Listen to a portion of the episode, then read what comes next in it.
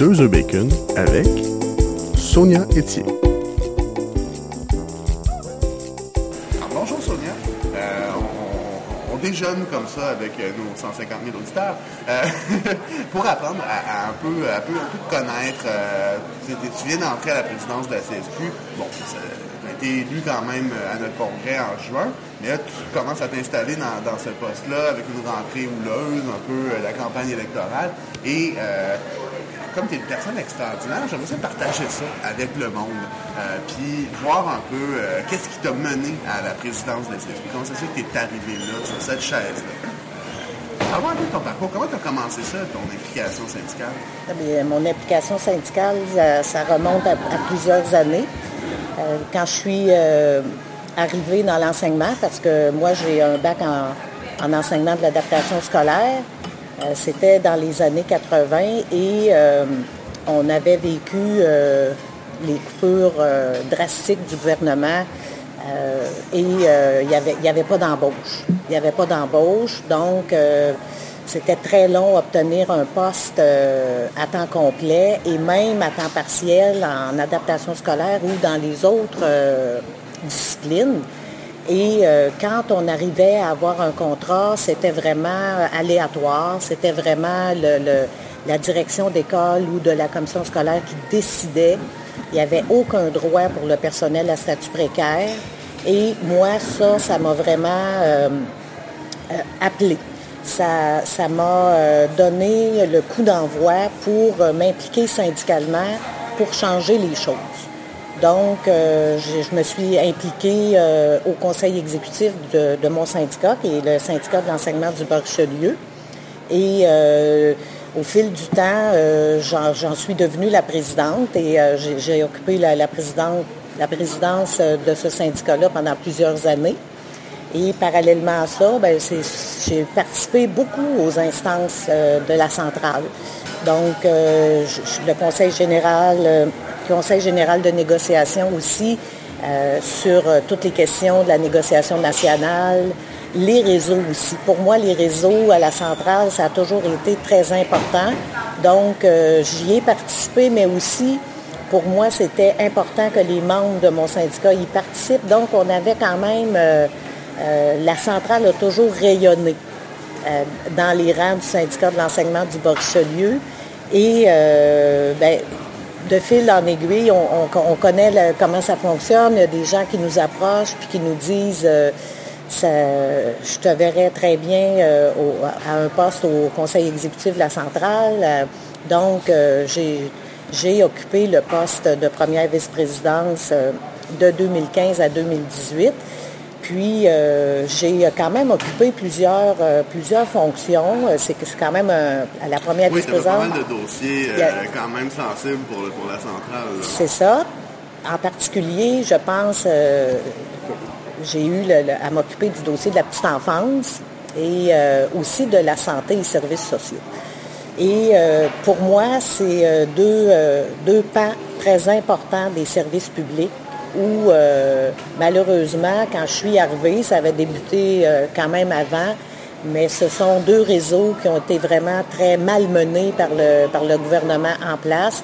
Des coupures importantes, des réorganisations de réseaux euh, de par la loi 10 dans la santé et toute l'instauration de la modulation des tarifs en petite enfance, également les crédits d'impôt qui ont poussé les parents vers le, vers le privé. Donc, j'ai eu quand même à, travailler avec euh, les fédérations, avec euh, mes collègues du CE, puis euh, aussi j'ai été la responsable de politique au niveau de la, des négociations sectorielles. Et j'ai aussi fait quelques, quelques conseils généraux de négociation pour traiter certains dossiers de la négociation nationale. Donc, ça nous mène à réfléchir, ça nous mène à, nous dire que euh, c'est un long processus de réflexion. C'est euh, pas facile de prendre la décision d'aller à la présidence de la centrale. Euh, il faut y penser beaucoup. C'est même parfois angoissant. Il y, a des, il y a des périodes où on se sent vraiment seul, puis je pense que c'est un peu normal. Mais à un moment donné, il faut réaliser qu'on est une équipe. Et il, faut, il faut exercer pour moi, c'est important d'exercer un leadership de participation, participatif, puis de, faire en sorte que les forces de tout le monde euh, contribuent au rayonnement de la centrale. Donc, euh, c'est pour ça que je, suis maintenant la, présidente de la centrale. c'est intéressant que, tu me parles du style de leadership que tu veux exercer, euh, parce que chaque présidence euh, va, teinter un peu le, le fonctionnement de l'organisation. L'organisation fonctionne euh, de, toute façon, mais un peu les orientations, un peu par où, par où on va s'en aller, les alliances, etc. toi, quand tu étais à l'extérieur, quand tu, n'étais pas présidente de la centrale, quand tu n'étais même pas sur l'exécutif, comment tu voyais ça, la machine CSQ? Ben, Comment je voyais ça, la machine CSQ? Bien, pour moi, ça a toujours été euh, une belle centrale. Une centrale euh, très organisée, euh, une centrale proche de ses membres où les, instances démocratiques prennent vraiment une, grande place. Parce que je, ne crois pas que ce soit le lot de toutes les organisations syndicales qui ont des, des instances, par exemple, pour discuter, euh, comme en conseil intersectoriel de négociation, où on discute avec les délégations des fédérations, euh, comment on va emmener les dossiers au conseil général de négociation. Par la suite, au conseil général de négociation, ben, il y a vraiment des bons débats. Des bons débats qui font en sorte qu'on peut arriver à prendre des positions qui sont porteuses pour nos membres. Donc, le regard que j'avais, c'était ça. Mais j'avais aussi un regard critique parce que euh, autant dans, ma fédération, qui était la fédération, la FSE, et autant quand j'étais au Conseil général ou au CGM, notamment quand on parlait d'assurance ou on parlait de stratégie de négociation ou autre, je, pense que c'est constructif, d'être, euh, d'apporter des propos, euh, je dirais, nuancés, des propos critiques, mais des propos critiques qui sont positifs, qui sont pour euh, une, amélioration de ce qu'on va mettre de l'avant, soit euh, dans, un, dans un dossier qui concerne seulement nos membres, ou encore qu'on doit faire rayonner à l'extérieur. Donc, je pense que c'est important d'avoir le point de vue le plus diversifié possible, puis je pense que j'étais à cette heure-là. Puis, ça m'amène un peu justement d'avoir ces points de vue-là, d'avoir cette occasion-là de discuter quand on est en conseil général, quand on est en instance plus large avec plusieurs secteurs, tu disais la petite enfance, la santé et les services sociaux, quand euh, on, est dans un syndicat d'enseignement, un syndicat de personnel de soutien, dans le milieu scolaire, on est en famille, on est dans, dans, la boîte scolaire, si on veut, mais d'avoir cette fenêtre-là qui s'est ouverte sur d'autres dossiers, pas que tu connaissais pas, parce qu'on connaît tous un peu les, défis euh, de la petite enfance, des services sociaux, du communautaire, mais d'en avoir, d'avoir l'occasion d'avoir une connaissance plus intime de ces dossiers-là, est-ce que ça a changé un peu ta vision du Québec? Est-ce que ça a changé ma vision du Québec? Euh, ça m'a fait constater, euh, quand, on a une vision plus globale, plus large de ce qu'on a voulu se donner comme société il y a plusieurs années, avec des services publics de qualité, en, respectant le, personnel qui y travaille, ce que ça m'a fait constater, c'est qu'au Québec, ça change énormément. Euh, une volonté de l'État de privatiser davantage dans tous les secteurs, que ce soit en petite enfance, en santé, en éducation. Ça m'a permis d'avoir une vision vraiment plus globale de ce que euh, notre gouvernement veut faire ou le prochain gouvernement, on verra, mais de ce que le, gouvernement veut faire de l'État.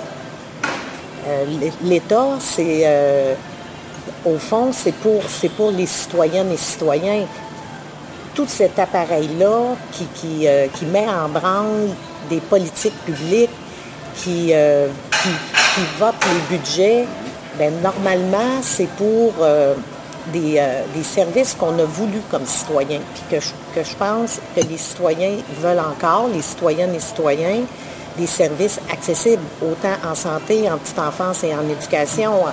Puis on, peut parler aussi de, du, tout, le secteur communautaire, comment, comment le secteur est malmené, parce que maintenant, ça fonctionne par projet. Donc, les, les, euh, organisations, le financement, et, euh, ça met vraiment en péril le, réseau communautaire. Puis quand on a fermé, euh, quand on a sorti les médecins des CLSC, on a, on a, on a fait en sorte qu'il y a des gens vraiment vulnérables qui se sont obligatoirement tournés vers le communautaire pour avoir de l'aide, mhm. parce que quand on est en détresse, on cherche de l'aide, puis, le, secteur communautaire n'a pas les moyens de, de, faire cette mission-là. Mhm. Donc, on, assiste à un, État qui est en train de se désagréger.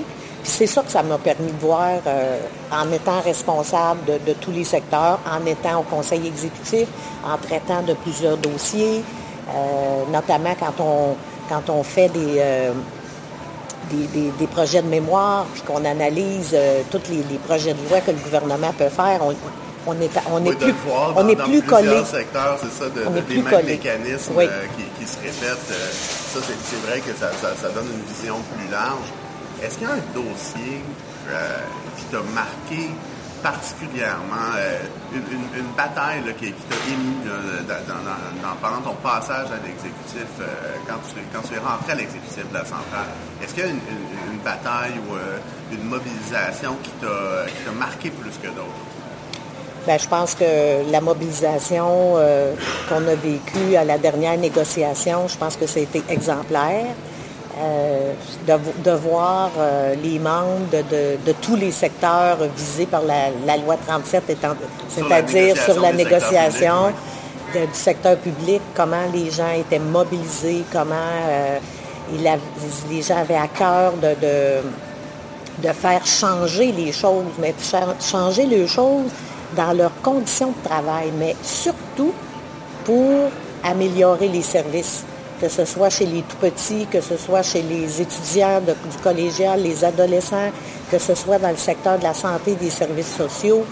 Euh, c'est jamais, faut jamais détacher les batailles que nos membres font sur leurs conditions de travail parce que c'est directement lié aux services qu'on peut donner à la population. C'est vraiment, ça, c'est important que les gens comprennent ça, puis que la population les soutienne les batailles qu'on fait, parce que c'est pour eux qu'on les fait, ces batailles-là. C'est pour que, que, la population soit capable de, se faire éduquer, de se faire soigner, d'avoir euh, que les femmes puissent aller dans, travailler avec la politique familiale, avec nos réseaux qui, euh, qui, sont de qualité, nos réseaux publics à la petite enfance. Donc, euh, pour moi, c'était vraiment impressionnant c'est vrai que c'était quelque chose à, vivre, cette mobilisation-là. Le syndicalisme a, plusieurs défis. Là. Euh, bon, n'en déplaise aux, radios de Québec qui nous disent que, les syndicats sont trop forts euh, qu'ils décident de tout au Québec. Euh, moi, personnellement, en huit ans de carrière syndicale, j'ai pas décidé grand-chose dans le déroulement de, la gestion de l'État. Mais reste que les syndicats sont confrontés euh, à, des défis importants. Euh, où tu vois le syndicalisme au Québec dans, une quinzaine d'années? Euh, est-ce qu'on est au même point? Est-ce qu'on est qu'on a réussi à faire quelque chose? tu peux rêver aussi, là. Je pense que le, syndicalisme a, changé. Effectivement, c'est, les batailles sont différentes la notoriété des organisations syndicales, c'est plus la même chose.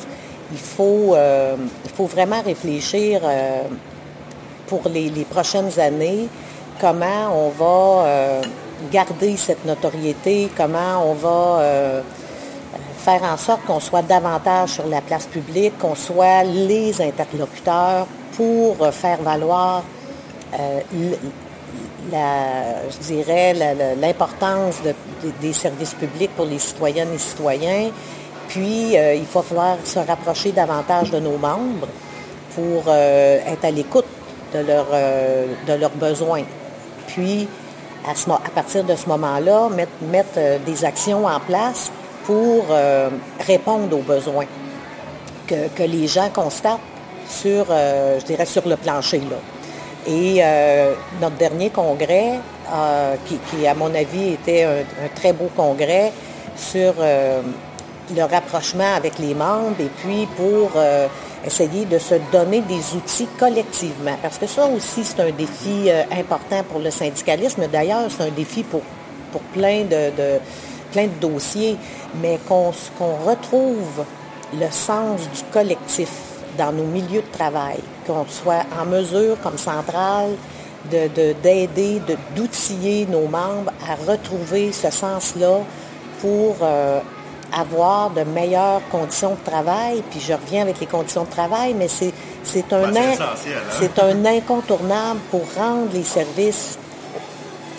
Quand on est enseignant, quand on est infirmière, infirmière auxiliaire, quand on est enseignant de collégial, euh, préposé aux bénéficiaires, ou, peu importe, le, ou, euh, responsable des services éducatifs à la petite enfance, au fond, ce qu'on veut, c'est euh, aider, c'est soigner, c'est éduquer. Alors là, présentement, on n'a plus les moyens parce qu'il y a eu tellement de coupures dans, chacun des, services, on n'a plus les moyens d'aider nos enfants, de, les éduquer, pour les, le secteur de la santé, services sociaux, de soigner correctement. Donc, on a de l'épuisement, on a de, la surcharge, on a... Euh, donc, le défi du syndicalisme est vraiment de, trouver les moyens de combattre. Parce qu'il faut, il faut, euh, il y a une chose qu'il faut se dire, il ne faut pas lâcher. La bataille, elle est, euh, elle est loin d'être terminée. Et moi, je crois que les organisations syndicales sont le, véhicule c'est un terme euh, plus ou moins correct, là, mais euh, vraiment, euh, il faut que les organisations syndicales se concertent, se coordonnent et fassent en sorte que nos, membres retrouvent un sens à leur travail. Mais c'est un défi parce que l'État va, va continuer de, de, faire en sorte de, défaire le système, de privatiser davantage. Donc, on, a, on a tout ce défi-là. Puis les membres, par-dessus tout ça, se questionnent sur euh, l'efficacité du syndicalisme. Est-ce que euh, le syndicalisme est toujours euh, bon, c'est toujours la façon de, de, faire en sorte qu'on obtienne des, meilleures conditions de travail? Mais moi, à ça, je réponds que oui. Puis un syndicat, c'est ses membres. Donc, ça, mm-hmm. ça part de l'implication de nos membres. Puis je pense que notre congrès, ça va être un gros travail à faire, mais c'est vraiment... Euh, d'amener les propositions euh, dans, le congrès. C'est ça, de, concrétiser tout ça, puis de donner des outils pour qu'on puisse euh, retrouver un sens à notre travail. le syndicalisme, là, c'est un grand défi, c'est ça, c'est d'aider les gens à, redonner un sens au travail, à retrouver le collectif, mm-hmm. puis mais ça, c'est intéressant de retrouver le collectif parce qu'effectivement, on est dans une société qui est de plus en plus individualiste. Euh, moi, j'en parle avec, avec mes, mes, co-jeunes, euh, parce que je suis encore jeune pour quelques jours. Euh, et c'est ce, qu'on, c'est, ce qu'on, c'est ce qui ressort, c'est ce que les gens me disent. Ils me disent j'ai, ça à gérer, j'ai ça à gérer, j'ai ma charge de travail.